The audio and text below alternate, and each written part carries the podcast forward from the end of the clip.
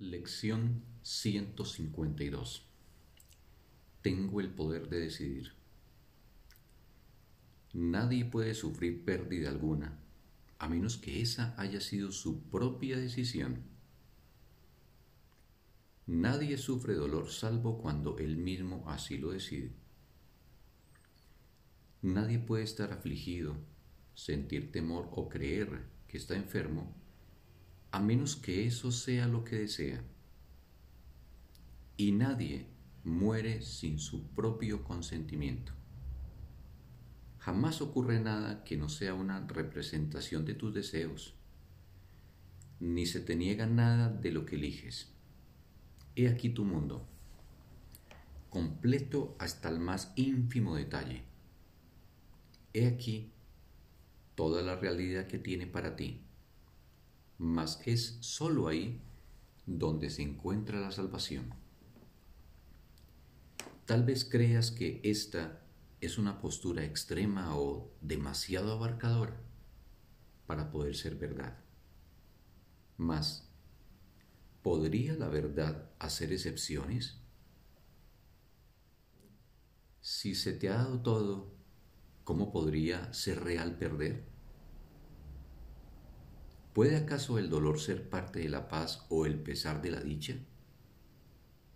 ¿Cómo podrían el miedo y la enfermedad adentrarse en una mente en la que moran el amor y la santidad perfecta?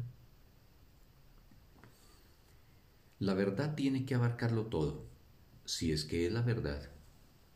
No aceptes opuestos ni excepciones, pues hacer eso es contradecir la verdad. La salvación es el reconocimiento de que la verdad es verdad y de que nada más lo es. Has oído esto antes, pero puede que todavía no hayas aceptado ambas partes de la aseveración. Sin la primera, la segunda no tiene sentido, pero sin la segunda, la primera deja de ser verdad. La verdad no puede tener opuestos. No se puede hacer suficiente hincapié en esto o pensar en ello con demasiada frecuencia. Pues si lo que no es verdad fuese tan cierto como lo que es verdad, entonces parte de la verdad sería falsa y la verdad dejaría de tener significado. Solo la verdad es verdad y lo que es falso, falso es. Esta es la más simple de las distinciones, si bien la más ambigua. Mas no porque sea una distinción difícil de percibir, sino porque se halla oculta tras una amplia gama de opciones que no parecen proceder enteramente de ti. Y así, la verdad parece tener algunos aspectos que ponen en entredicho su consistencia si bien no parecen ser contradicciones que tú mismo hayas introducido. Tal como Dios te creó, tú no puedes sino seguir siendo inmutable, y los estados transitorios son, por definición, falsos. Eso incluye cualquier cambio en tus sentimientos, cualquier alteración de las condiciones de tu cuerpo o de tu mente así como cualquier cambio de conciencia o de tus reacciones.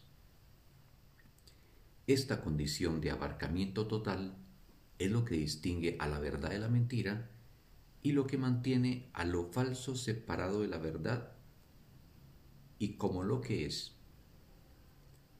¿No es acaso extraño que consideres arrogante pensar que fuiste tú quien fabricó el mundo que ves? Dios no lo creó. De eso puedes estar seguro. ¿Qué puede saber Él de lo efímero, del pecado o de la culpabilidad? ¿Qué puede saber de los temerosos, de los que sufren y de los solitarios, o de la mente que vive dentro de un cuerpo condenado a morir?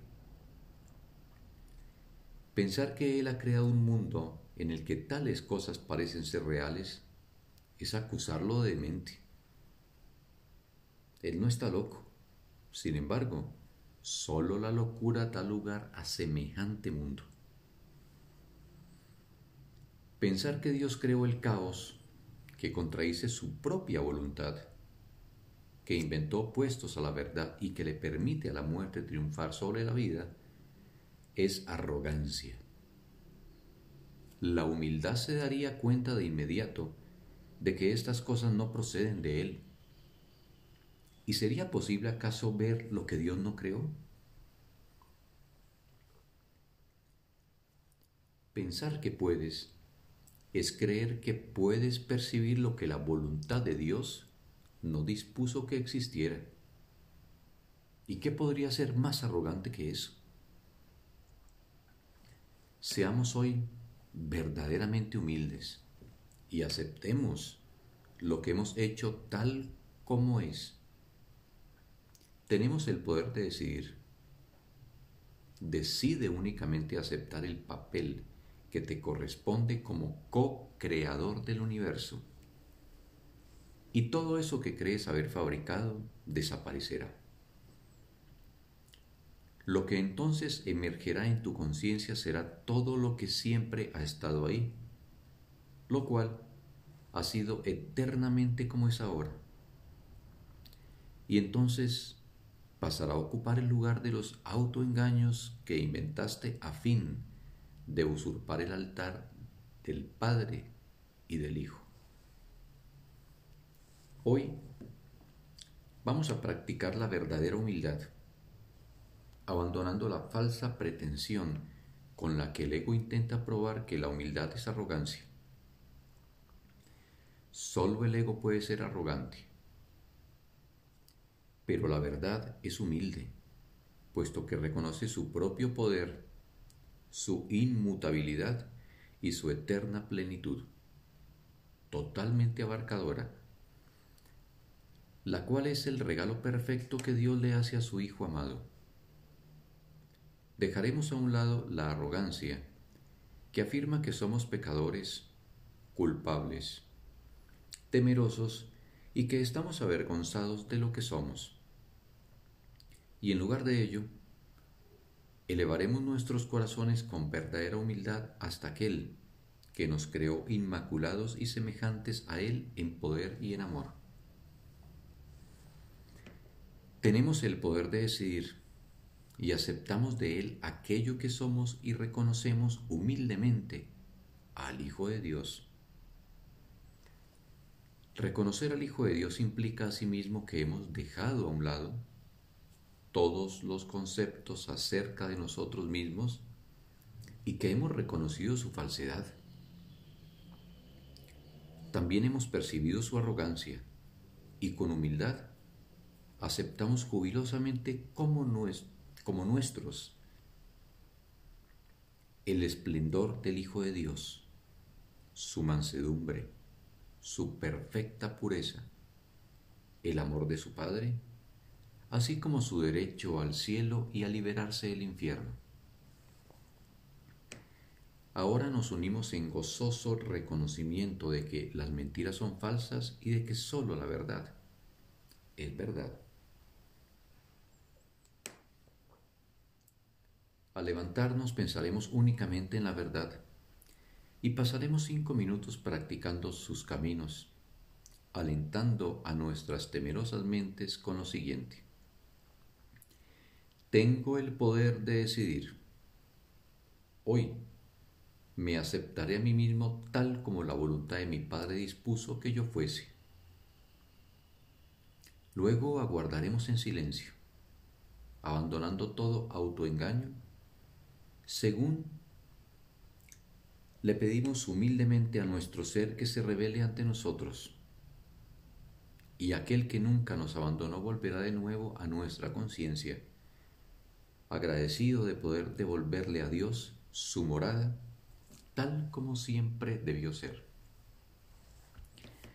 Espéralo pacientemente hoy e invítalo cada hora con las palabras con las que diste comienzo al día.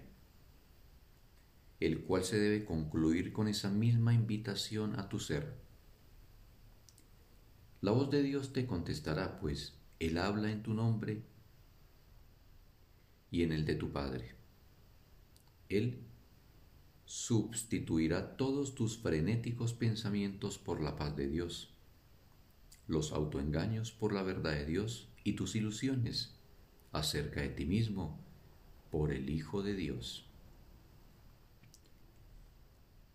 Fin de la lección. Un bendecido día para todos.